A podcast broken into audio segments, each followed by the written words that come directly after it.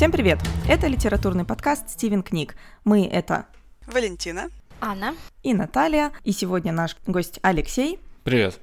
Будем говорить о разных книгах и о литературе в целом, обсуждать, что хотел сказать автор и что в итоге поняли мы, читатели. И сегодня у нас как раз такой замечательный выпуск, когда э, мы прочитали книгу, и в гостях у нас ее автор. У него не будет возможности отказаться от наших интерпретаций э, и убежать. Сегодня у нас в гостях Алексей Поляринов, автор сборника эссе «Почти два килограмма слов» и романа «Центр тяжести» и сопереводчик романа «Бесконечная шутка». Итак, в прошлый раз мы обсуждали перевод художественной литературы, а сегодня мы говорим с человеком, который ее не только переводит, но и сам пишет. И, собственно, для нас немножечко волнительно, потому что у нас еще не было такой возможности предложить прям автору лично свои мысли по поводу его произведения.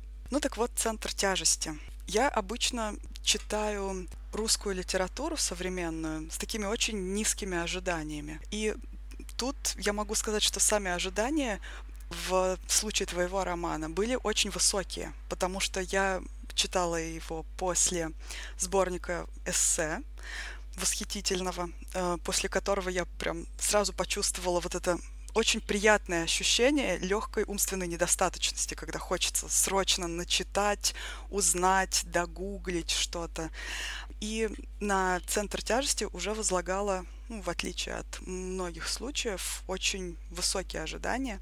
И могу сказать, что они оправдались практически полностью. Мое первое впечатление было, что если бы я хотела написать книгу, я бы, скорее всего, попыталась, если бы могла, соответственно, писать книги, то я бы попыталась написать вот что-то такое, что-то похожее, потому что я почувствовала, что там есть много страхов именно нашего поколения, каких-то мыслей, мечтаний, очень много тем, которые свойственны именно вот для нас. Главный вопрос наш — это ну, не вопрос, а скорее тема нашего обсуждения — это действительно ли роман «Центр тяжести» — это про здесь и сейчас?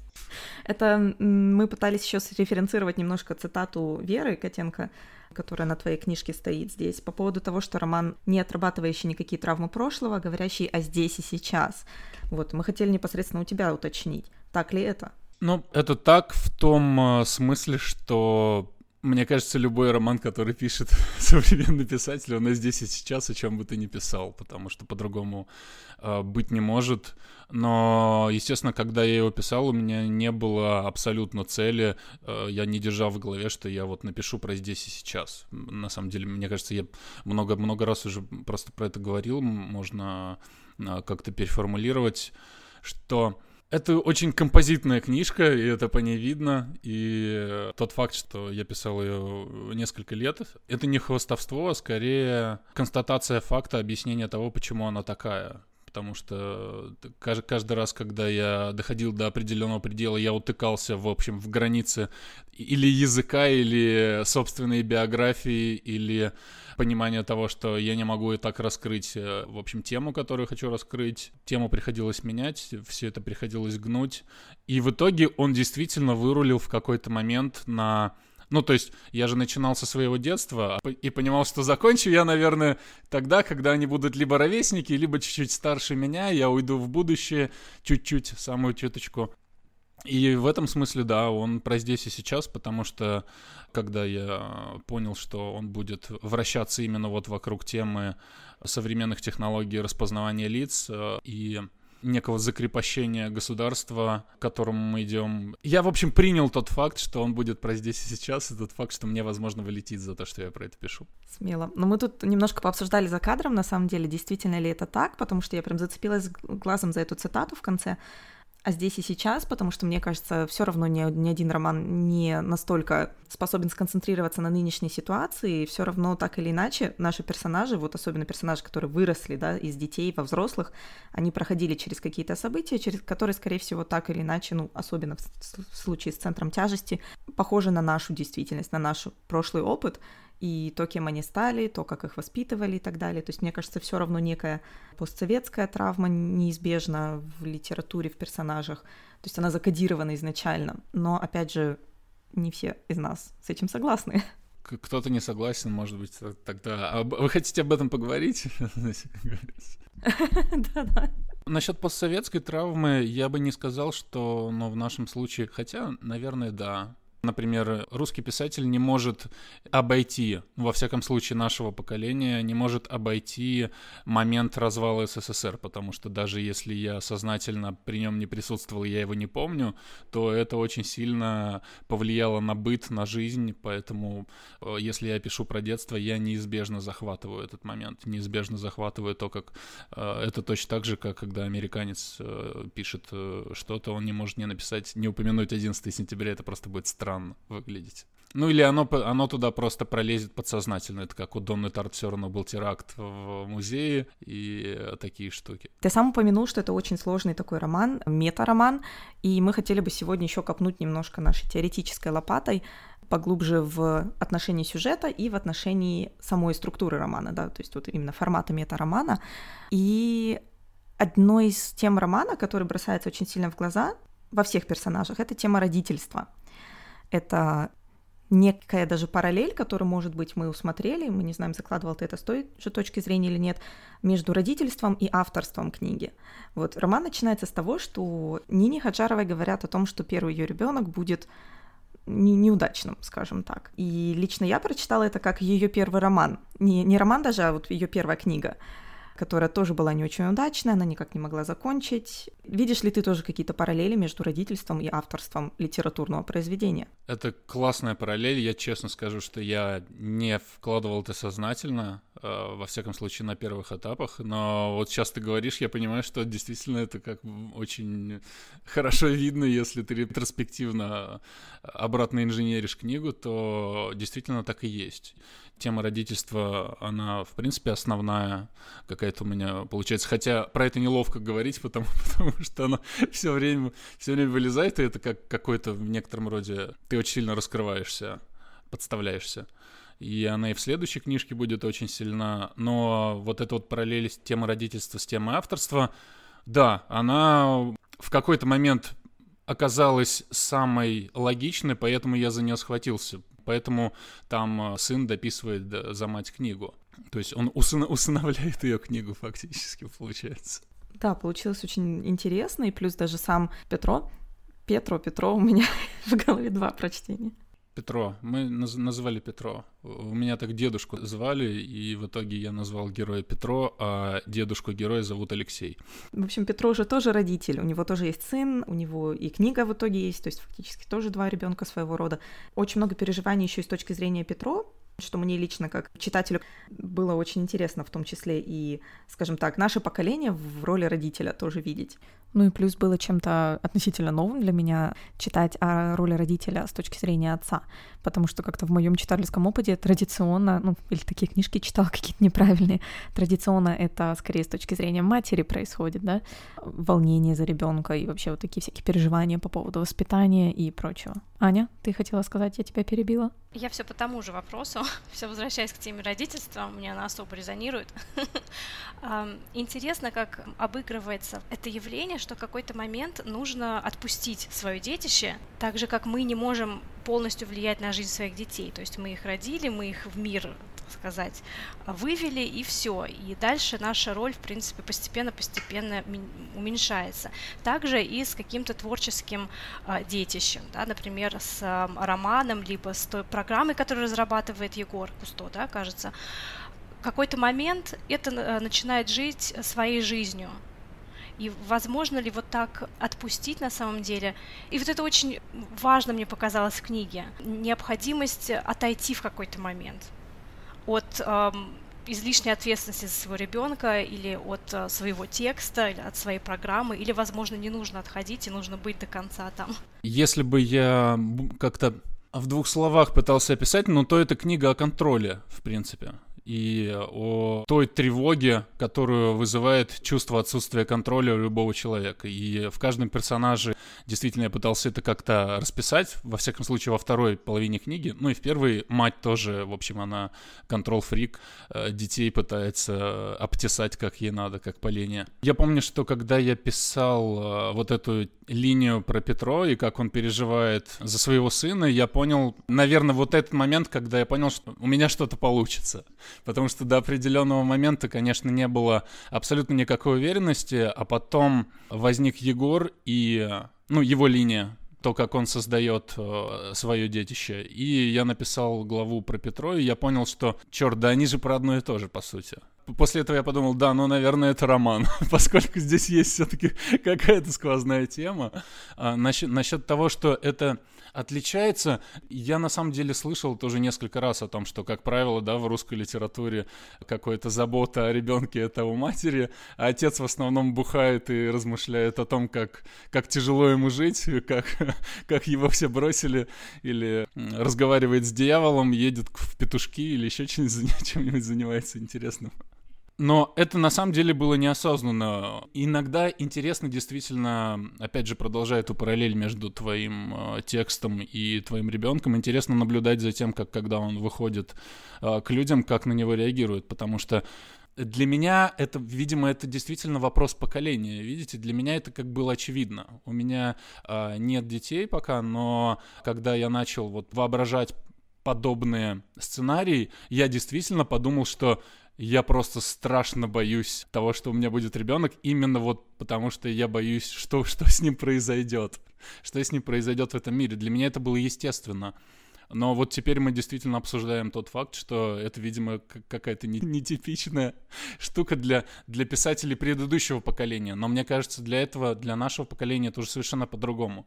Я продолжаю давить и настаивать на этой точке зрения, что, видимо, есть некий межпоколенческий разлом, и вот новые 30-летние у нас совершенно по-другому мозги работают, не так, как у тех даже, кому сейчас 40. Потому что я не застал в сознательном возрасте Советского Союза. Он там разва- начал разваливаться, когда мне было 3-4. Какие-то осознанные уже события из жизни я могу восстановить это, когда я собирался в школу, я помню, уже ходил в первый класс, тогда я уже четко помню, потому что это был невероятный стресс попасть в школу. А до этого я не помню. И может быть это связано с, как-то с этим, я не знаю. Вот если мы говорим про этот поколенческий разлом, не кажется ли тебе, что наше поколение это поколение невротиков? Как раз потому, что мы боимся отпустить контроль и, в принципе, переживаем очень о многих вещах, о которых переживать бы не стоило. Поэтому так болезненно все воспринимаем как травму. Да, совершенно верно. Еще же в, в, штука в том, что теперь у нас есть, э, в отличие от прошлого поколения, есть вокабуляр вокабуляр, и есть некие исследования, на которые мы опираемся, у нас есть интернет. Мы а, больше подвержены самоанализу, и у нас больше инструментов для этого самоанализа. Чем больше мы его используем, тем больше мы сами себя еще и невротизируем. Тут есть такой, мне кажется, кумулятивный эффект, потому что чем больше ты читаешь про компульсивные расстройства, тем больше у тебя компульсивных расстройств. А, опять же, предыдущее поколение, обратите внимание, и до, до этого а, моя мама, моя бабушка, это люди, ну, мама в меньшей степени, мама у меня вообще очень э, человек э, склонный к самоанализу, но, например, если я вспоминаю бабушку и каких-то вот людей, которым сейчас 50-55, они же выросли вот в состоянии, когда, в принципе, в себе копаться-то не очень э, люди любили.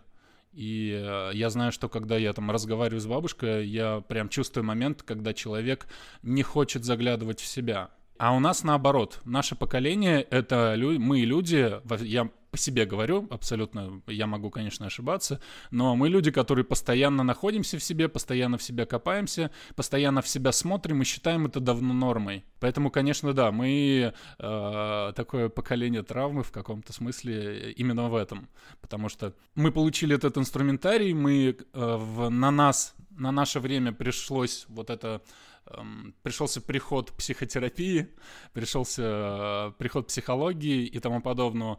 Поэтому это нас, конечно же, очень сильно изменило. Я не могу сказать, э, я думаю, что это скорее хорошо все-таки, потому что мне бы было, наверное, гораздо тяжелее жить, если бы я не обладал вот этим инструментарием, если бы я не мог анализировать собственные какие-то нервные состояния. Все-таки, когда ты можешь понять, от чего тебе лучше, от чего тебе хуже, и, э, почему тебе лучше, почему тебе хуже, тебе гораздо легче жить. Да, я просто хотела сказать, что это еще в силу того, что э, сейчас все-таки у нас условия жизни как-то стали получше, чем у наших бабушек, дедушек, которые жили в коммуналках, это в лучшем еще случае в коммуналках, у всех были разные условия, конечно, было не до самокопания, естественно, в те времена, сейчас как-то мы в большем комфорте живем, и появилось время, появилась, появилась возможность себя э, проанализировать. Хотя у старшего поколения, у них даже само понятие сходить к психологу, к терапевту вызывает какую-то какую враждебную реакцию, типа, зачем? Сам в себе не можешь разобраться, что ли? Ты не здоров? Типа. Да, да, вот как-то так. Травма просто слово, мне кажется, сейчас в последние годы особенно заезженное. Здесь же вопрос в самоанализе в том, что люди стали стремиться к этому самоанализу, и психология, психологи, психотерапевты становятся вот этими катализаторами самоанализа, к которым мы обращаемся для того, чтобы как бы ускорить этот процесс, заглянуть в себя и как-то лучше понять ты разговариваешь с кем-то и лучше понимаешь. Это, опять же, артикуляционное мышление. Литература выполняет ту же самую функцию для меня. Потому что для меня вот эта вся книжка, годы написания ее, это было тоже, в общем, курсы аутопсихотерапии на самом деле. Потому что было много моментов, когда я потом перечитывал какие-то моменты, э, какие-то сцены и думал, а, ну значит так, вот, вот так, значит, это было, значит, вот так ты думаешь. Там в следующей книжке, которая, я надеюсь, выйдет в этом году, я тоже было очень много моментов таких, потому что она тоже про родительство, просто немного э, с другого ракурса. Слову, вот о центре тяжести и как раз-таки всяческих э, неврозах и состояниях, мы в какой-то момент внезапно осознали, что очень практически все персонажи так или иначе показывают проявление тех или иных неврозов, то есть вот это классический набор, это обсессивно-компульсивное расстройство и, ну, не хотелось бы бросаться словами типа биполярочка, как сейчас модно, э, депрессия, в том числе, кстати, одна из постоянных линий, то, что о чем говорит Егор, что их программа позволит предсказать, развитие депрессии у человека. Мне вот эта тоже мысль показалась очень интересной и, конечно, классной, но, с другой стороны, всегда над тобой давлеет вот этот страх того, что фактически, ну, это постоянное наблюдение это так, такое вторжение в личную жизнь, когда ты думаешь уже так, по-моему, вот это как раз вызовет, если не депрессию, то паранойю. Да, в случае с Егором очень важно понимать, что он, конечно же, врет себе. Его персонаж, он отличается по контрасту от прочих тем, что он как раз пытается не заниматься самоанализом. Вообще вся его линия до определенного момента — это линия человека, который отчаянно пытается не заглядывать в себя, не смотреть правде в глаза и постоянно искать оправдание тому, что он делает. Поэтому так сильно его выкашивает спрашивает, конечно, когда ему наконец-то приходится признать, что все, что он себе соорудил в голове и все хорошее, что он хотел сделать, на самом деле он понимал, что это ни к чему не приведет. Насчет самого алгоритма, это на самом деле даже не моя выдумка. Действительно есть такая теория, что э, нейросети, алгоритмы распознавания лиц э, помогут в какой-то момент, могут помочь в лечении подобных штук. Но, как ты правильно сказала, да, скажем так, технологии — это такой нож с обоюдоострым лезвием, который э, режет и тебя в том числе. Поэтому проблема в том, что пока эта технология будет создаваться, на ее базе будут созданы еще десяток, которые сделают только хуже, и что с этим делать непонятно. Вот об этом мне тоже было интересно э, написать. Эта сюжетная линия, как раз э, вот с этой технологией, которая распознает лица и чем это грозит, мне напомнила сюжетную линию из фильмов Marvel гражданская война, кажется, где из-за этого вот была вся заварушка, что они хотели какую-то защитную систему вокруг Земли построить. Тони хотел, да, а Капитан Америка был против. По-моему, это было вот... Сейчас я выдам свое знание вселенной, хотя не являюсь, фан... не являюсь фанатом ни, ни в коем случае, к сожалению. Но это было в эре, в эре Альтрона. Он же создал Альтрона, потому что он хотел создать защиту. Вот типа такая притча о том... Э, насколько я понимаю, Джос Уидон реально хотел создать из э, своего фильма притчу вроде Франкенштейна, такая кошный ритейл, и э, там э, сам по себе Альтрон, если помните, когда он э, в первый раз выходит, он э, поет песню Пиноккио, что это Франкенштейн вышел и поет There are no strings on me, что он освободился. То есть там на самом деле у, у Уидона, конечно, классно ну, сделано, как бы не ругали вот его фильмы, в принципе, его фильмы. Он там пытался что-то заложить, потом все забили. Там мне нравилось, да, когда я смотрел, я понимал, что, да, вот человек пытается как-то отрефлексировать этот момент, опасности технологий. Получилось не очень, но это не вина Уидона. Понятно, что там пришел какой-то продюсер, сказал, в конце должна быть драка с роботами, ничего не знаю. В «Гражданской войне» тоже что-то такое было. Там потом появился Танос, который э, очень устаревшую теорию мальтузианскую начал загонять. И помните, у Екатерины Шульман был классный пост на тему того, как надо было... Ему надо было просто рассказать, что это так не работает, мужик. Да. Вместо того, чтобы стрелять в него лазерами, вы просто покажите ему книжку хорошую, просто чтобы он понял, что что ну, нет. Мы много накопали э, отсылочек к современной поп-культуре а, в твоем романе. Это тоже кажется необычно в современной русской литературе, потому что все равно до сих пор писатели отсылают больше вот э, к советской, к подсоветской реальности. Даже если взять эм, Сальникова, Петрова в гриппы вокруг него, там очень много вот этих реалий постсоветских тысячные годы, которые нам знакомы, эти ларьки, эти киоски, подъезды и прочее. А, а в твоем романе очень много отсылок именно к западной поп-культуре. И это здорово, потому что наше поколение, и особенно люди немножечко, возможно, помоложе нас, наверное, они уже мыслят этими реалиями, этими отсылками к западной поп-культуре. Это комиксы, это фильмы о супергероев, это какие-то сериалы. Для нас этот язык, возможно, уже стал понятнее, чем отсылки к нашему родному, вот, советскому. Да, тем более, что советское для нас, в общем, не особо и родное, как мы с вами понимаем, как, как 20 минут назад об этом говорили, потому что когда я читаю какую-то современную книжку, которая тоже опять построена вокруг Олимпиады 80, для меня это вот что-то, что-то, что было у моих родителей, но точно не у меня к сожалению, да, когда я вот читал какие-то современные книжки, э, сейчас их больше гораздо вышло э, за последние годы, но когда я писал «Центр тяжести», с этим была проблема, потому что я действительно видел э, вот как какой-то вот вакуум в этой части. Я не знаю, на самом деле, насколько это было осознанно, потому что все эти отсылки я туда вкручивал возможно, даже по неопытности. Во многом это было продиктовано тем, что я тогда просто учился в школе иностранных языков, я читал много иностранной литературы, и в какой-то момент просто принял этот факт и начал э, использовать э, материалы, которые были у меня под рукой. Я это сравниваю, знаете, с э, ящиком инструментов, потому что когда ты молодой писатель, у тебя в твоем ящике инструментов писательства их немного. Поскольку я начал переводить какие-то книжки, я каким-то неким промышленным шпионажем начал заниматься, начал таскать оттуда инструменты у других, у Митчелла, у Волоса и так далее. И все эти инструменты, они мне помогли очень э, собрать собственный роман. Я не знаю, насколько это, насколько это можно считать ответом на вопрос, но суть в том, да, что какой-то намеренной попытки сделать нечто контрастирующее с тем, что есть, на самом деле не было. Для меня это была органика на тот момент. Я, в общем, пытался поиграть с тем, что было под рукой, и посмотреть, что из этого выйдет. Опять же, потому что, э, когда я писал первую часть, я пытался сделать книжку про детство, я в какой-то момент понял, что мне там тесно, и мне нечего об этом сказать. Это не, ну, не совсем то, что я хочу сказать. Я начал писать дальше я начал прописывать дальше э, сюжет Петро. И я пришел просто в, как бы в, нашу, в нашу современность. Я начал писать про Егора. Когда я начал писать про Егора и про технологии, я понял, что да, здесь должно быть очень много всего западного, потому что мы уже находимся в такой точке, где это органично смотрится. Это было таким э, постепенным осознанием того, как это должно выглядеть. У меня тогда еще один вопрос. Не кажется ли тебе, что это еще и знак как бы, того, что в России, возможно, нет вот такой влиятельной масштабной поп-культуры, как она существует в англоговорящем западном обществе. То есть как писателям, получается, не за что зацепиться, не, некуда отсылать, кроме как западной культуры. Почему так происходит? И, может быть, это не так, может быть, я ошибаюсь, может, я не знаю.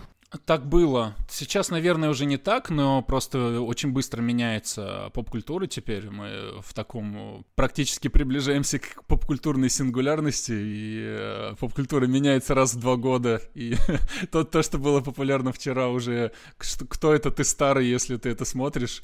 Но условно там в 12-13 у меня было ощущение, потому что интернет еще не был такой быстрый. С быстротой интернета, конечно, это все меняется.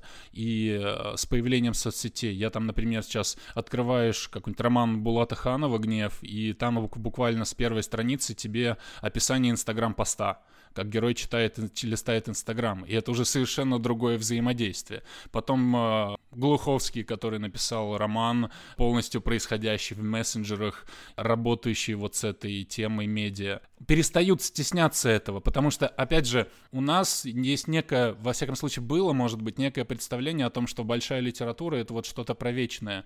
Поп-культурные отсылки — это нечто эфемерное, что нельзя трогать, потому что они, э, типа, состарят твою книгу очень быстро. Но когда я писал ЦТ, я понимал, что да, это, наверное, эта книга состарится, но я хочу написать это именно так и именно сейчас. И сделать из нее в некотором роде такую капсулу времени, в которой будет э, вот как в янтаре что-то задержано, что было вот именно в этот момент. Именно это было целью. Я этого боялся, но в определенный момент я это принял просто, что я, да, я сделаю вот так и э, посмотрим, что выйдет. А до определенного момента, конечно, это еще, возможно, ушибленность, я не знаю, литературным институтом, чем, чем-то подобным, потому что боязнь современности, она, в принципе, нам присуща. Если вы э, посмотрите какие-то дискуссии про современность, э, которые выкладывают в соцсеть, в комментах или э, в Фейсбуке, потом сразу начинают писать «нет-нет-нет, не надо нам это наша современность, мы ее в Фейсбуке наелись» и тому подобное. Я сейчас практически цитирую там одного критика, который меня даже тегнул, потому что я, видимо, для него был воплощением современности. Он э, писал отзыв на книгу Шамиля Идиатулина «Бывшая Ленина», который тоже про 2019 год и мусорные бунты. То есть то, что было прям вот на острие. И человек написал отзыв на эту книгу, и он был страшно недоволен тем, что эта книга вот именно про что-то реальное. И он говорил о том, что у нас весь Facebook, мол, этим забит, зачем вы тянете это в литературу? Я на это всегда отвечаю очень просто, потому что у Facebook память как у золотой рыбки. Ты пост позавчерашний не найдешь. И я могу привести несколько примеров того, что шумело в Фейсбуке год или два назад, и вы просто не вспомните об этом. Литература, она выполняет в некотором случае еще такую архивистскую функцию ты как бы архивируешь э, настоящее, которое на самом деле гораздо более мимолетно, чем кажется. Я, например, люблю спрашивать, ну как люблю, это ужасный э, факт, но знаете ли вы, кто такой Игорь Губанов? никто не знает. А между тем, вот в Фейсбуке это был очень э, резонансный случай в 2000... Вот я уже даже, мне выпадают э, факты. В 2016 году это человек, жену которого изнасиловали полицейские, и он начал э, отрубать себе пальцы. Э, отрубал по пальцу раз в неделю, требуя расследования. Это просто страшнейший случай, про который в определенный момент у меня был, были забиты все соцсети, через неделю все об этом забыли просто. Поэтому вот это, это мой ответ всем людям, которые говорят, что у нас хватит с нас современности, Facebook забит современность. Он забит белым шумом, он забит неструктурированным, э, эмоциональным, токсичным белым шумом. А работа литературы, которая пишет про современность, как раз взять вот этот необработанный материал, обтесать его, высушить и дать какую-то отрефлексированную картинку, к которой читатель может обратиться через несколько лет и понять, как, как вообще люди жили. Условно, как бы меня не бесил язык романа «Текст», э, Дмитрия Глуховского, по-моему, это классный роман. Я с большим трудом его прочитал, потому что это, знаете, человек пытался поиграть в Платонова и проиграл. Но это важная капсула времени на самом деле, и я про этот роман периодически думаю, потому что это был очень смелый ход, и э, честь и хвала Глуховскому за это, э, потому что он вот захватил какой... И еще, как вы можете понять, он еще и предсказал даже дело Глунова фактически. Да, мир сейчас развивается очень, даже не мир развивается быстро, нет, а, а наше внимание очень быстро переключается у нашего поколения с одного на другое. С Инстаграмом, с Ютубом, с ТикТоком сейчас. Мы долго на чем-то одном концентрироваться уже не можем, а люди помоложе так вообще, наверное. Ну вот, возвращаясь к вопросу о поп-культуре, мы слушали первый выпуск твоего э, подкаста, ну, мы все слушали, я просто о нем хочу сейчас поговорить, о трагедии культуры, культуре, где ты говорила, что в российской культуре не переосмысливается то, что происходит здесь и сейчас, э, какие-то трагичные события. И, возможно, возможно, из-за этого, получается, культуре не за что зацепиться, и мы не имеем поп-культуру в том виде, как она существует на Западе. То есть это поп-культура, которая сама вытекает из общественных событий, из общественных явлений, и в свою очередь влияет также на общественные тенденции какие-то, на общественное мнение, как, я не знаю, там, а, сериал «Черное зеркало» или «Билли Айлиш», например. Вот у нас почему-то такого нет. Это вот из-за этого а, отсутствия того, за что можно зацепиться, или за нежелание ни за что вообще зацепляться. Почему так происходит?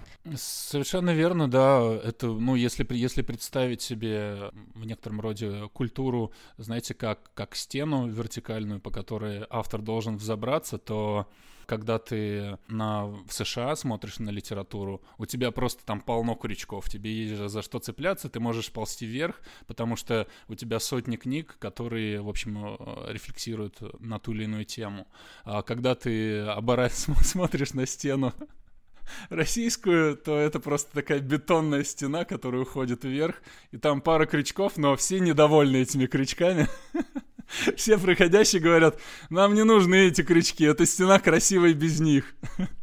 Поэтому так, так и есть, э, абсолютно так. Это вопрос количества точек входа в культуру. Я думаю, к счастью, у нас э, эта ситуация меняется просто в силу того, что, опять же, приходит новое поколение, приходит э, там как минимум дуть, который, который выполняет функцию настолько важную, что, возможно, мы будем лет через 50 говорить, что жили в эпоху Дудя, не знаю, по, по, по-разному может.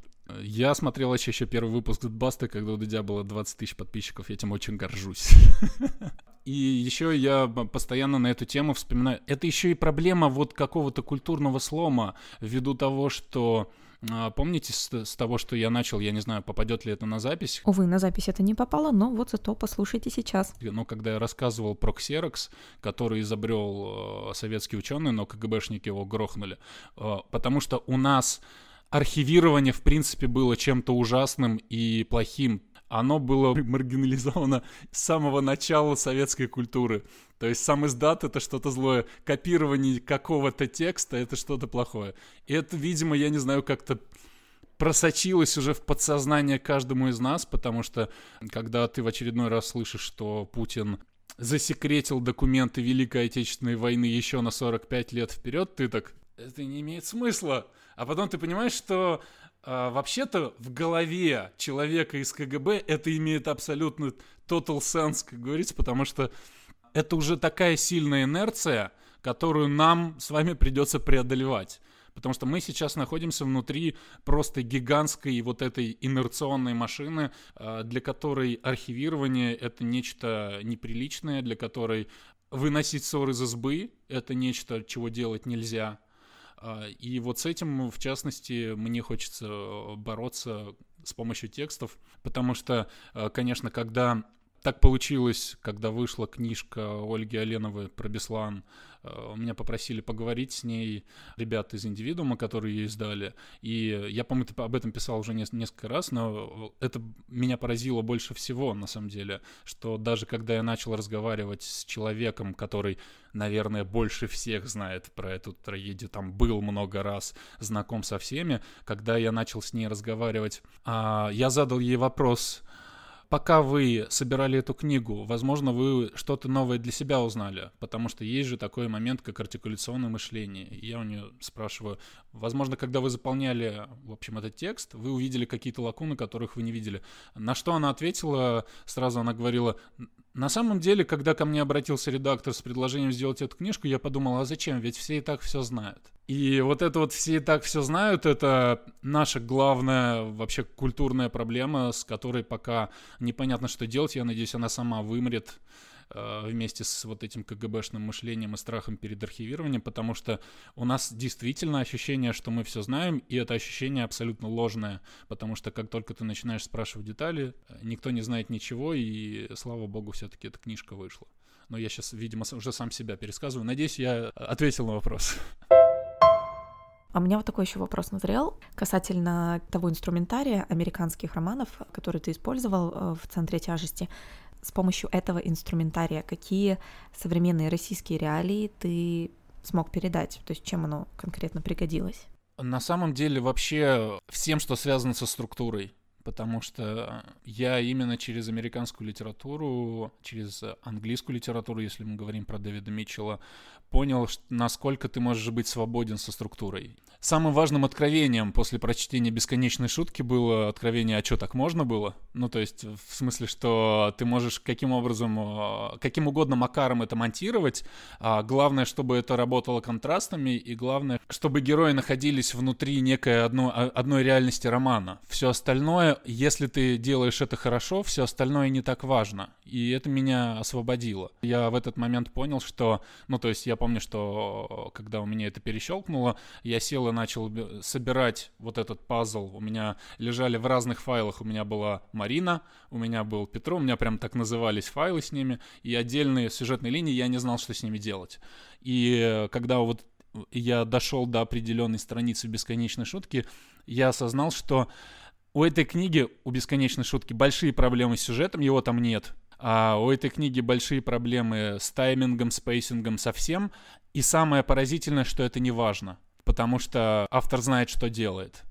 И потому что у него есть абсолютно четкое представление того, что он делает. И это меня освободило, и я подумал, что если я знаю, что делаю, то э, совершенно неважно, где и какими рывками будет двигаться книга. И я просто позволил ей двигаться вот этими рывками монтажа. Я как-то помонтировал туда, помонтировал сюда. Это буквально вот ты чувствуешь себя режиссером монтажа, когда ты это соединяешь. Ты, ты соединяешь одним способом, ты просматриваешь, потом ты, не, вот так лучше, ты развернул две главы. И ты смотришь просто в, како, в каком месте они резонируют у тебя сильнее всего. И это действительно начинается как в некотором роде такой метод перебора. Вот этому я научился у американцев, и у Митчелл. Митчелл делает то же самое, в частности, мне кажется, и в «Лужке черного лебедя» в Black Swan Green в облачном атласе не у него, но в кино это тоже очень хорошо видно, как э, фильм от романа отличается.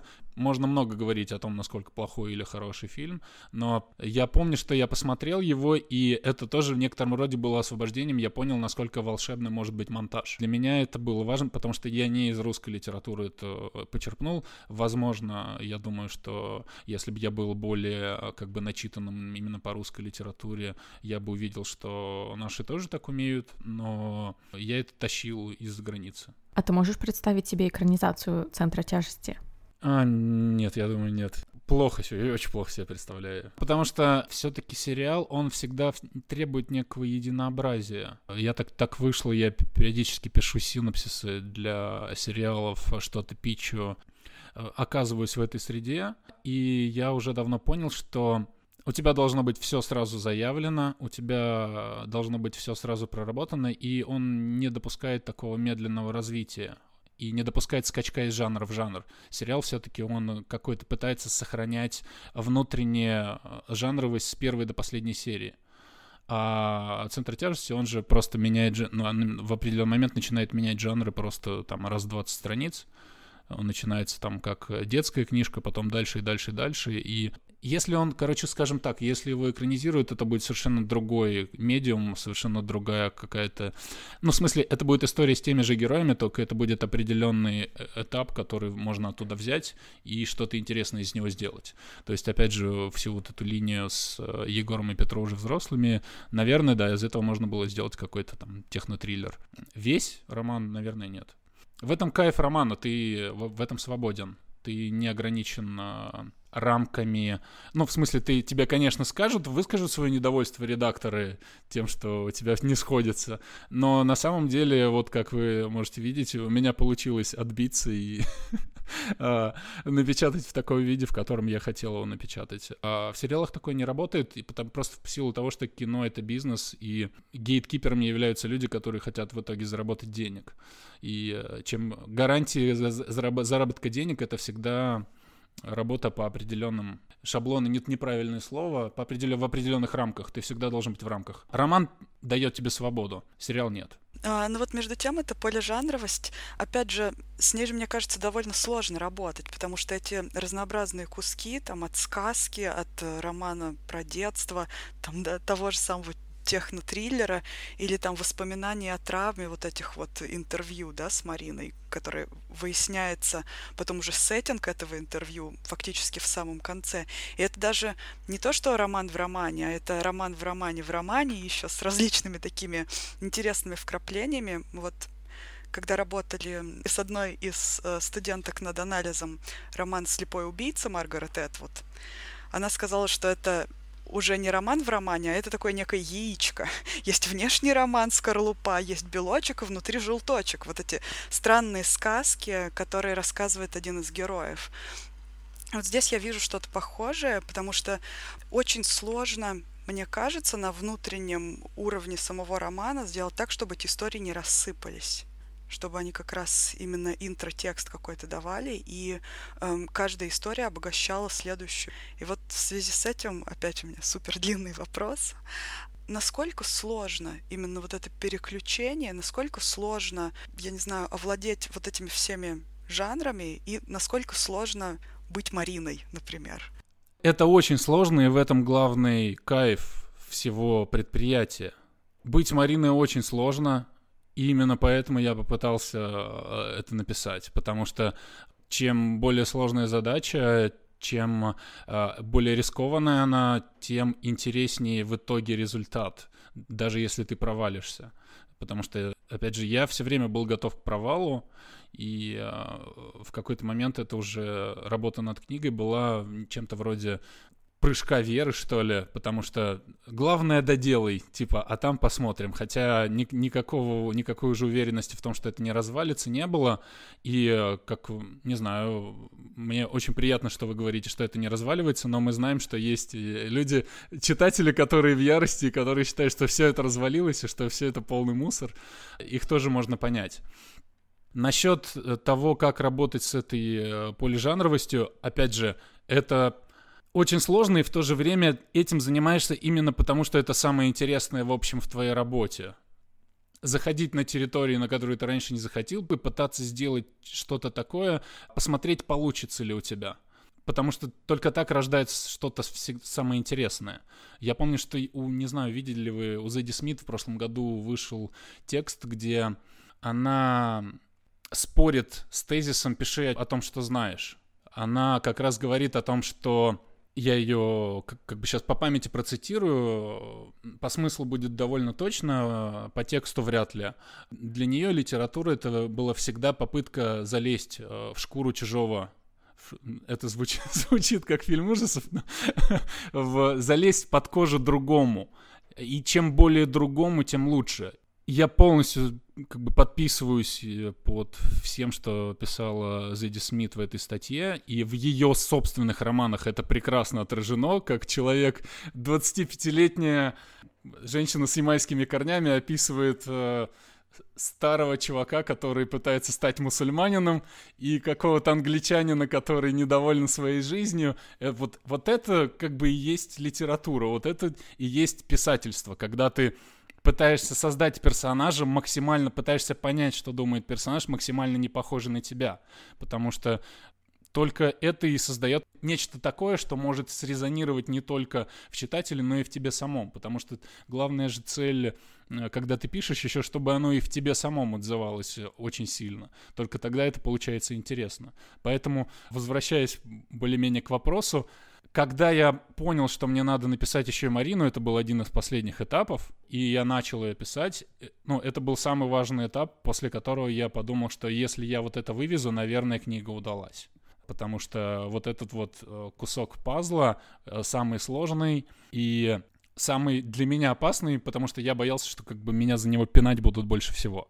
Но, к счастью, этого не произошло по какой-то необъяснимой причине главное, что я из этого усвоил, что да, нужно всегда делать то, что для тебя сложнее всего. Работа в разных жанрах, это было сложно, но это было невероятно интересно при этом. Естественно, там было больше вариантов, и просто некоторые жанры мне страшно не даются, поэтому я их убрал оттуда. А можно парочку примеров?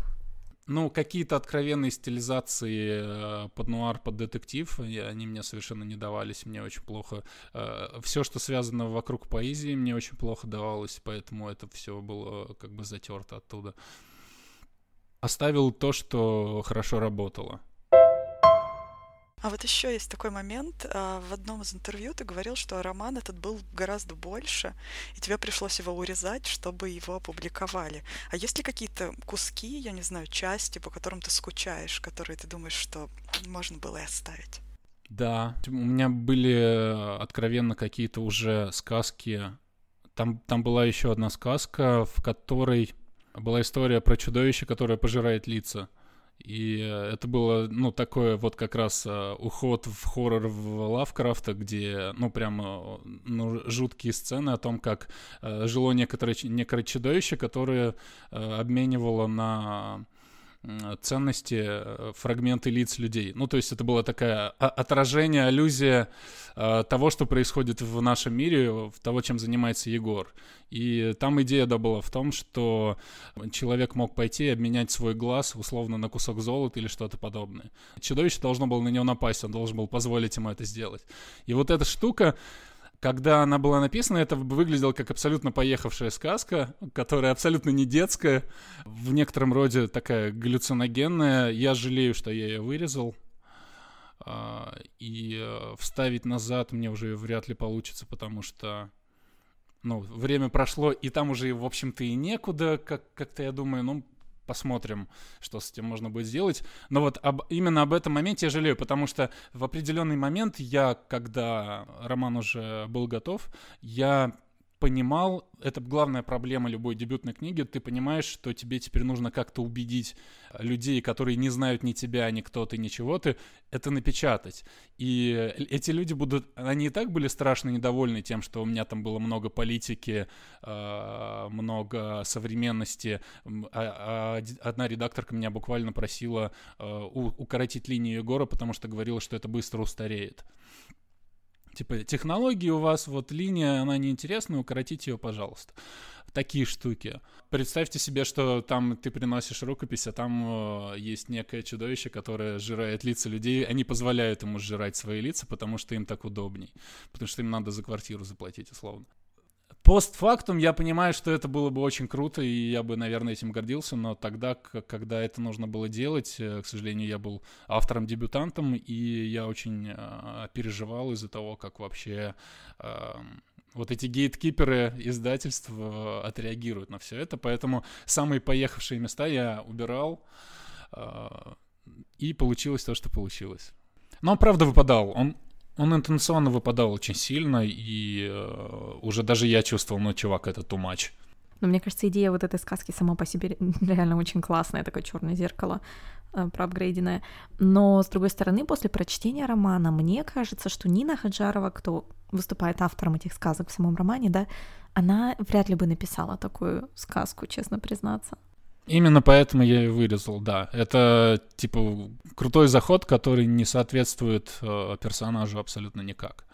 Э, поэтому здесь вот такое двоякое, непонятно, э, правильно ли ты поступил или нет. Э, условно, в следующем у меня тоже есть какие-то такие заходы и, э, хоррорные, но там уже нету такой де- детскости, поэтому я отрывался по, по полной программе и э, уже ни в чем себе не отказывал. Посмотрим, как получится.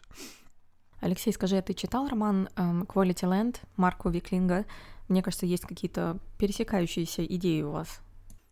Я, кажется, даже читал рецензию на него. Я, на самом деле, опять же, да, я из того, что я вырезал из центра тяжести, я сейчас немного жалею, что меня какие-то мои фокус-группы читателей склонили а, повырезать, потому что у меня было гораздо больше про современность. У меня, например, были главы про бунты, э, связанные с внедрением вот этих систем распознавания лиц, что э, молодежь начала раскрашивать себе лица и специальные принты на лица делать. И это стало новой модой, и э, то есть возникло противостояние между старшим поколением и младшим на тему того, что э, молодежь совсем занимается не тем, чем нужно, и это стало противозаконным в какой-то момент раскрашивание лиц, из-за чего лица стали раскрашивать еще сильнее. Э, Мне тогда это нравилось, но проблема в том, что была, что когда я это писал, типа в 2016-м, э, появилась буквально э, как бы история такая, что была некая компания, которая придумала в принты для лиц э, для того, чтобы обманывать алгоритмы. И э, меня убедили знакомые, что ну ты вообще типа берешь просто буквально типа из статьи. А сейчас я понимаю, что да, статью-то уже никто не помнит. А там, там, ну, был такой, как бы, забавный эпизод в некотором роде э, сатирический на тему того, до какого абсурда доходит э, попытка государства навязать свое и э, попытка людей отстоять, в общем, свое лицо. Ну что ж, мы обсудили так порядочно по форме и по содержанию э, вопросы структуры и приемов модернистских, постмодернистских, метамодернистских. И, собственно, здесь назрел у нас такой большой вопрос. Э, к чему ты относишь свой роман сам? К постмодернизму или к метамодернизму? А, я выберу мета-ответ и уйду от ответа методом мета и процитирую Дона Делила в его интервью, а, когда у него спросили, кем он себя считает. Считает ли он себя постмодернистом, он ответил, я последний, кого об этом нужно спрашивать. Это, это краткий ответ, а, но более подробный я просто буквально, мне кажется, сейчас воскресенье, типа через пять дней буду читать э, лекцию про постмодернизм и метамодернизм, и, э, в принципе, могу ответить примерно то же самое, что буду рассказывать там. Постмодернисты, которые, э, которые люди, которых мы сейчас называем постмодернистами, они ведь не, так себя не называли, как и модернисты не называли себя модернистами. Они не рефлексировали на эту тему совершенно. На эту тему рефлексировали Леотар и Бодриар. Примерно то же самое можно сказать про, про метамодернизм. Мне нравится как бы вертеть чисто теоретически эту идею в голове, потому что есть определенные предпосылки, и мы понимаем, что, наверное, постмодернизм подыхает, ему больше нечего сказать, он свой пик прошел. Поэтому сам себя я, конечно, никуда бы не относил. Это вообще довольно опасная штука для э, автора самого себя на какую-то полочку ставить. Э, твоя задача как бы, писать максимально хорошо, насколько ты способен. Но про постмодернизм, про метамодернизм, в принципе, мы можем с вами прекрасно поговорить, если хотите. У нас за кадром всегда очень много происходит действительно бесед за метамодернизм, э, и все заканчивается вечно два часа спустя. Все поругались, все разругались, никто ничего не понял. А почему? Ну, существует он или нет, или что? Ну, я против. Баба Яга против, как говорится. Против чего? Против метамодернизма? Эм, да, я считаю, что, с одной стороны, может быть, я настолько мало читала какой-то теоретической да, информации на тему метамодернизма. Ее, в принципе, мало. То, что я читала их манифест на официальном сайте и так далее, некие, некоторые статьи, эм, отзывы, ревью, у меня нет ощущения, что это что-то толковое. То есть, может, я, конечно, сейчас немножко э, звучу как ретроград, которому не нравится, что там дети сейчас выдумывают, но мне сложно представить, в первую очередь, конечно, это тот факт, что э, что бы ни описывали, скажем так, теоретики метамодернизма, ощущение, что это все звучит по-прежнему как постмодернизм, просто с таким неким изгибом в сторону хэппи-энда, я не знаю. Как-то, может быть, я настолько, конечно, застряла в перспективе именно постмодерна, что мне сложно представить то, что должно быть, ну, за его пределами. Может быть, в этом причина. Но мне кажется, это очень непродуманный какой-то концепт, или, по крайней мере, дефинировать его сейчас очень сложно. Вот была реплика насчет, на, на тему того, что ты не можешь помыслить себя за пределами постмодернизма, потому что постмодернизм же это что такое? Это э, идеология общества позднего капитализма, в котором мы живем. А можем ли мы помыслить себя за пределами капитализма? Нет. Это кто, кто Жижик сказал, что я могу представить себе конец мира, а конец капитализма не могу. Есть фильм «Зомби-ленд», где это очень хорошо отражено, что мир закончился, а капитализм нет. То есть там супермаркеты, торговля, все осталось, хотя мир закончился. Это мы, мы никогда это не преодолеем. Поэтому насчет метамодернизма, действительно, я, как и ты, некомпетентен об этом говорить, просто в силу того, что у нас недостаточно теории, и мы находимся сейчас в такой стадии, о которой, наверное, можно будет судить лет через 30. Но типа какой-то теоретик 30 лет, 30 лет спустя посмотрит, скажет, ну да, 2020 это был переломный год, когда э, метамодернизм окончательно захватил нас. Ну, как сейчас, знаете, вот э, читаешь про модернизм, и там э, тот же Питер Гей рассказывает, что какой-то то определенной точки нет, но, наверное, Бадлер был человеком, который э, стал отправной точкой для модернизма. Потому что вот человек, который ввел какие-то в романтический жанр стихов ввел э, приземленные темы, ввел самоанализ, самокопание, то, что потом стало важными частями, отличительными модернизма. Точно так же э, мы можем говорить про постмодернизм, но для меня, вот лично не знаю, опять же, точкой отсчета постмодернизма можно что угодно считать, да, хоть конец Второй мировой, но я помню, что когда я прочел э, «Бойня номер пять» Вонигута, я понял, вот это типа образец постмодернизма. Для меня это его начальная точка, потому что все, что до него, это еще, наверное, нет. А он уже полностью разрушил все. Вот полностью разрушил нарратив, полностью разрушил а, большие идеи и все. Поэтому, наверное, там это вот такой яркий пример. А сейчас про метамодернизм мы не можем такое сказать, потому что мы даже не знаем, у нас нету маркеров четких. То есть здесь как бы в, лаб- в лабораторных условиях ты не можешь найти метамодернистский роман. Ну вот бесконечную шутку часто относят к метамодернизму. Да, вот, наверное, будут говорить, что он предтеча метамодернизма, потому что у него есть вот его великое эссе, которое называется «Июнибус плюром», где он разрушает э, вообще саму идею постмодернизма. Если вы не читали, я очень советую. Как раз это очень хорошо ставит на место мозги на тему метамодерна.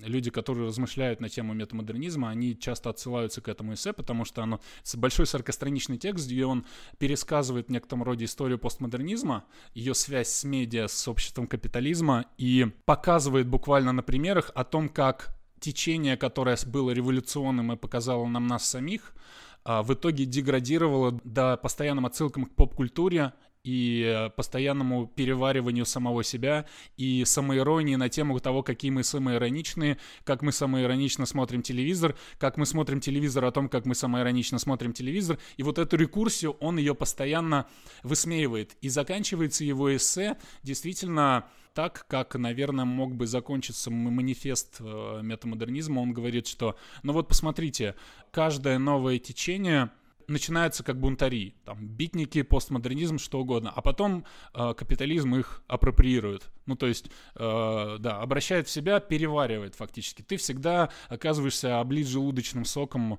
э, течения, против которого ты восставал. И заканчивает Уоллес тем, что он говорит, возможно, следующими бунтарями будут не люди с факелами, вилами или э, подрывными инструментами, которые взрывают фундамент предыдущего течения. Возможно, это будут люди, которые просто будут искренне. Возможно, это люди, которые будут не бояться говорить о том, что у них действительно болит, и не прятаться за постоянной рекурсией из отсылок, не обесценивать собственные слова а, постоянным сарказмом, не бояться быть осмеянными.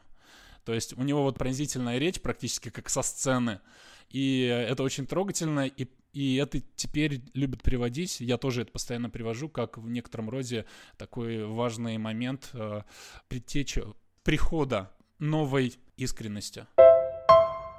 И «Бесконечная шутка» — это, несомненно, постмодернистский роман абсолютно, и он во времена постмодернизма созданный. Но да, там есть моменты, когда он э, абсолютно очевидно, так же, как и в этом эссе, восстает против постоянного самовоспроизведения поп-культуры. У него есть моменты, когда э, он буквально проговаривает то же самое, что он писал в июне Плюром. Там чуть ли не Ctrl-C, Ctrl-V, мне кажется. Есть моменты, когда он про Хэлла инконденцию говорит, что там длинный поток сознания Хэлла, и э, реплика заканчивается тем, что Хелл понимал, что быть человеком — это значит в, в сущности быть жалким, сентиментальным, и на самом деле стесняться этого не нужно. И у него это проговаривается очень много раз, и сам по себе этот э, роман «Бесконечная шутка», он отличается от всего, что его окружает, и от э, всей прозы 90-х, условно, почему их так противопоставляют с Бреттом Истоном Эллисом, то Уоллес — это человек, который как раз в обратную сторону пошел, он как бы в некотором роде против течения. Постмодернизм становился все жестче и жестче и агрессивнее агрессивней с каждым его десятилетием. Если бойня номер пять Вонигута это еще был... Вот, это тоже можно сказать, да, если мы сейчас будем искать какие-то маркеры метамодернизма, это метамодернистский роман, потому что там невероятно пронзительное предисловие, я его обожаю просто. И оно очень трогательно заканчивается, что эта книга написана соляным столбом, да. Но если мы смотрим потом постмодернизм 80-х, его вершины, это Дон де это уже Вайнленд Пинчен, Пинчена, который очень сильно отличается от э, Радуги Текотения 70-х. Он начинает матереть, он начинает жестить, он становится все более жестким. Там все, все больше формы, все меньше содержания. Это его главная проблема. И постмодернизм, к которому мы пришли сейчас, к которому пришел Волос 90-е э, в США, это был постмодернизм, в котором совершенно не осталось содержания. И он против этого восставал. То есть э, «Бесконечная шутка» — это как раз роман, в котором очень много содержания. Именно этим он мне нравился. Он э, роман, который не боится говорить о том, что для него важно, и не высмеивать то, что для него важно, и не показывать, как это нелепо, и не прятаться за этим. Вот в этом, в этом, в этом он, наверное, метамодернистский, хотя, опять же, повторюсь, что никакого метамодернизма мы еще не видели, не знаем. Мы, возможно, в нем варимся сейчас. Ну, в общем, ребята метамодернисты поторопились, да, себя как-то дефинировать, уже сейчас обозначить вот эти какие-то рамки и категории, да? Они, да, они бегут впереди паровоза, конечно. Кто, кто первый стал, того и тапки, знаете, они такие, чтобы остаться в истории, надо первыми придумать что-нибудь. Сейчас мы придумаем новое течение. Давай назовем его как-нибудь. Надо сайт, чтобы все знали, что это мы придумали. И э, это так работает. Они, в журнале Logos была статья Александра Павлова на тему того, что такое постмодернизм, ой, метамодернизм. И это была отлично как бы проговоренная статья, э, где он как раз и говорил, что э, ребята просто типа захватили этот термин, и на самом деле были другие философы, которые просто по-другому это называют, и гораздо лучше это проартикулировали. Поэтому, конечно, да, Ван, Ванденакер и Вермелин — это такие очень ушлые, скажем так, ребята, которые раньше всех пришли такие и флаг поставили своей страны. Ну, во всей книжке про метамодернизм самое интересное это предисловие Павлова, где он критикует это все движение. Я не читал книжку, я думаю, что это та же самая статья, да, э, наверное, из Логоса. И это офигенная статья, просто достаточно ее прочитать и книжку не читать. Теперь, теперь хочется почитать Павлова, на самом деле, книжку, у него же есть еще. Да, у него несколько. Получается, что все знают, в чем проблема с постмодернизмом, все знают, что что-то надо менять, так больше жить нельзя. А вот дальше конкретно, что как какой-то вот инструкции, как дальше жить и что делать, нет, все как-то очень размыто. Возврат к романтизму, новая чувствительность, а вот конкретики пока еще нет. Да, так же было, когда пришел модернизм. А, течение, которое владело умами, себя обнулило полностью, обнулилось, да, актуальный юмор, тогда это, да, был романтизм, классицизм, там еще в 19 веке, который, а с ним произошло абсолютно то же самое, что и сейчас произошло с постмодернизмом. Форма настолько оторвалась от содержания, что осталась только форма. Остались стихи про ангелов, дьяволов, ад и рай, которые ничего не значат. Все просто воспроизводят одно и то же. То же самое сейчас в большинстве своем культура воспроизводит одни и те же паттерны. И э, все видят, что этого не должно быть, просто пока еще никто не нашел вот этот вот лом, которым можно опрокинуть вот эту штуку и э, понять, каким образом дальше этот постамент развернуть. Потому что да, сейчас мы находимся в ситуации, когда у постмодернизма совершенно не осталось содержания. Оно вылилось оттуда. Там дырка появилась какая-то, и оно, вот это все содержание вы, вытекло. Все, все это понимают, но никто не знает, что с этим делать. Всем неловко. Поэтому все пытаются назвать то, что находится внутри этого сосуда, но пока не угадывают. В общем, весело нам будет следующие 30 лет разбирать это все, да, теоретически. Ну, точно так же, же как когда Леотар э, все это придумывал и назначал, никто не думал, что это... Этого термина не было до него до него как-то литература постмодернистская все равно существовала. Поэтому да, если через 20 лет действительно какой-то более внятный термин появится, и мы действительно поймем, поймем, что происходит, тогда будет интересно. Это был очень долгий 30-минутный ответ на твой вопрос, куда я себя причисляю. Мы, в принципе, хотели, чтобы ты нам помог разобраться, в принципе, что такое метамодернизм, потому что мы все никак не можем. Я еще сильнее все запутал, да? Мы спорим, спорим между собой. Ну вот я тоже не знаю, к сожалению. Алексей, у меня есть еще вопрос касательно частично твоего следующего романа, касательно в целом. В твоем интервью про чтение ты рассказывал, что следующий роман будет уже точно о сектах и о памяти. И за слово память я, конечно, не могла не зацепиться, потому что и в постколониальных исследованиях, и вообще, в принципе, в современной литературной теории память — это очень популярный и важный концепт. И мой вопрос, наверное, замыкает нашу сегодняшнюю беседу, возвращает нас как бы к тому, с чего мы начали. Почему так важна литература о памяти? Возможно, это действительно связано, опять же, с тем, что мы находимся в такой точке культуры, когда информации невероятно много, а памяти невероятно мало. И мы испытываем, э, в общем, культура, народ испытывает дефицит памяти, так какую-то тоску по памяти. Ну, потому что огромное количество информации не дает нам э, понимания того, кто мы, парадоксально. И мы начинаем э, более активно включаться. Во всяком случае, я для себя это чувствую, я для себя это так определил. Поэтому память становится действительно все более важной, и авторы, которые э, про нее пишут, мы к ним все чаще обращаемся. И там это Мария Степанова, это Алейда Асман с ее книжками про культурную память, это Зебальд и тому подобное. Это вот кратко, видимо, вот так звучит. Мы испытываем, мы живем в эпоху дефицита памяти. И мы, нас это очень беспокоит на каком-то, видимо, подсознательном уровне, и мы пытаемся эту память а, сохранить. Это, опять же, возврат к тому, о чем мы говорили ближе к началу, о том, что у нас проблемы с архивированием на самом деле, о том, что у нас есть вот эта ложная предпосылка о том, что все и так все знают. И мы начинаем постепенно это осознавать ну, во всяком случае, наверное, авторы книг, культурологи начинают понимать то, насколько важно проговаривать то, что тебя волнует. Опять же, это вопрос, а возврат к травме, психотерапии и тому подобного, да? Проговаривание собственной памяти. Ты начинаешь понимать, что с тобой произошло только когда ты это проговорил хотя бы внутри себя и сам с собой. Лучше в книжке. И память — это, в общем-то, есть твоя душа, по сути, как мы сейчас поняли, потому что если у тебя э, нету представления о том, как ты жил, то у тебя большие проблемы, в принципе, будут и с головой. Спасибо большое за твой ответ. Ну и вот как рекомендации ты как раз еще назвал нам пару имен. Все книги, которые мы упоминаем, мы также ссылками оставим у нас на сайте, поэтому обязательно заходите, проходите по ссылкам и читайте. Подписывайтесь, ставьте лайки.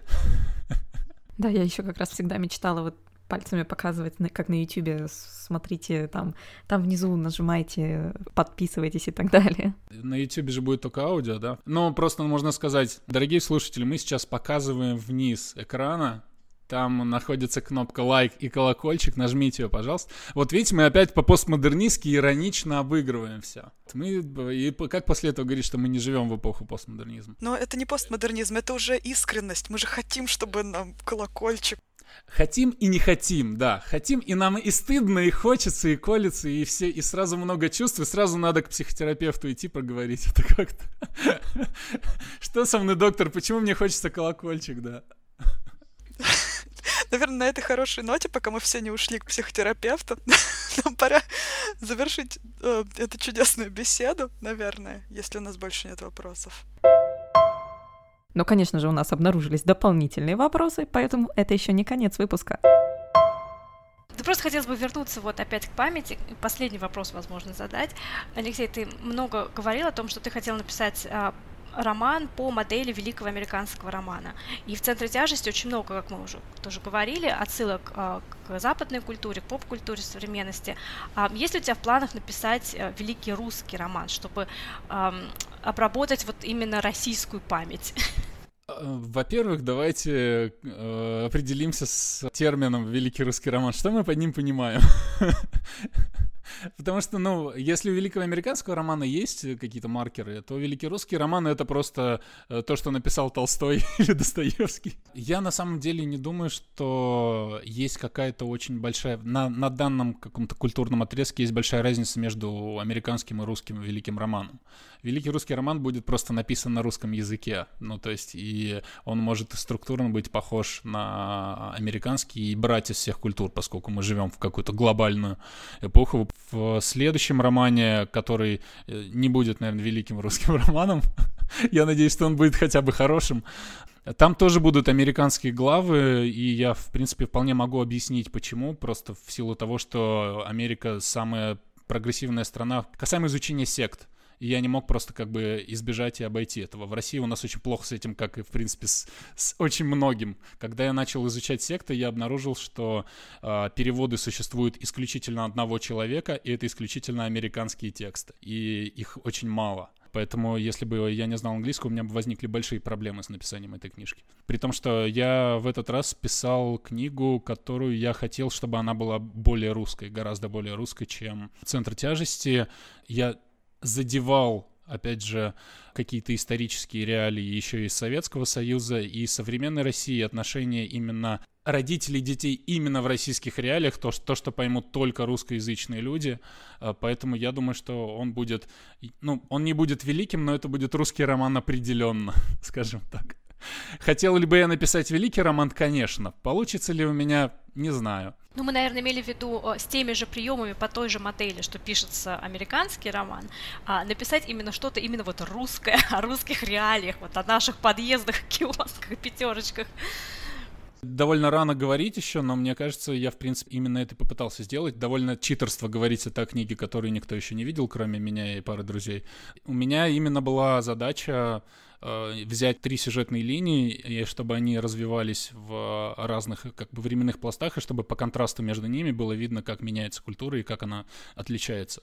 И как отличаются люди, живущие внутри определенного исторического пласта, и как, какие у них разные травмы, скажем так. Как они травмируют друг друга за счет того, что они выросли э, вот в разном культурном отрезке, из разных десятилетий пришли. Да, ну я думаю, это будет очень интересно, поскольку в русской литературе, наверное, очень мало подобных вещей сейчас. Именно в плане переосмысления того, что происходит сейчас, да. Нужно гораздо больше, да. Поэтому я и работаю, призываю работать, в общем, в этом направлении и не слушать э, странных людей, которые говорят, что им хватает современности в Фейсбуке. Они не понимают, что говорят. Не слушайте их, отпишитесь от них. Бегите. Да, глупцы.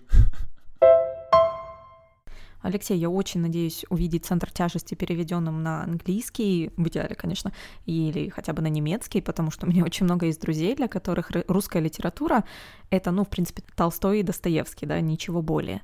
И хотелось бы, конечно, им показать, что современная русская литература бывает еще и вот такой. А то я каждый раз, когда тоже говорю, там, ну, я из Сибири, у меня, на меня смотрят с таким удивлением, потому что в представлении очень многих людей, кто не бывал в России, это по-прежнему, конечно, такие сугробы, бревенчатые избы и полярная ночь. А плюс, учитывая, что Достоевский был сослан как бы в Омск, это мой родной город, то когда я про это рассказываю, конечно, у людей создается совсем иное впечатление, чем от того, как, какая реальная Россия, какой, например, реальный Омск.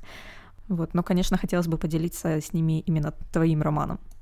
А насчет того, как э, иностранцы воспринимают русскую литературу, я вспомнил э, прекрасную историю. Дважды букеровский Нобелевский лауреат Джон Максвелл Кудзи, Кудзи, как его правильно э, говорят, у него же есть прекрасный какой-то пассаж про Бродского, где он рассказывает, что когда он услышал, как Бродского сослали, и он там сразу себя представил его в, а, в ватнике, в, в, господи, в перчатках таскающего бревна, что-то такое. Мы же знаем, что Бродский как бы не, не в такой ссылке был. Но а, даже вот Нобелевский лауреат вот такой проброс сделал. Это я помню, я прочитал в биографии Бродского у а, «Завтрства Леволосева», где это очень смешной эпизод, да, когда показывают, как э, великий южноафриканский писатель даже не очень понимает, что такое Россия. Поэтому да, я хотел бы, конечно, чтобы как, какие-то наши современные тексты помогли, поскольку да, мы провинциальная литература, это я сейчас ни в коем случае не в уничижительном смысле это говорю, я сам к ней отношусь, к этой литературе. Но мы провинциальная литература, мы по сравнению с английским языком, мы как Тверь по сравнению с Москвой, да. Поэтому, поэтому, да, хотелось бы, чтобы современная русская литература как-то э, раскрыла Россию с более интересных ракурсов, а не только с того, как э, русские люди э, пьют водку, думают о бытии и э, не хотят воспитывать своих детей. Да, ну, в общем, надеемся в скором времени увидеть какой-нибудь перевод и сравнить. Это, к слову, о другом нашем выпуске, в котором мы обсуждали переводы. Вот. Но у меня есть еще один вопрос, наверное, последний. Я постараюсь сделать его действительно последним. А, в романе «Центр тяжести» у дедушки Петро есть так, такое хобби. Он фотографирует руки людей.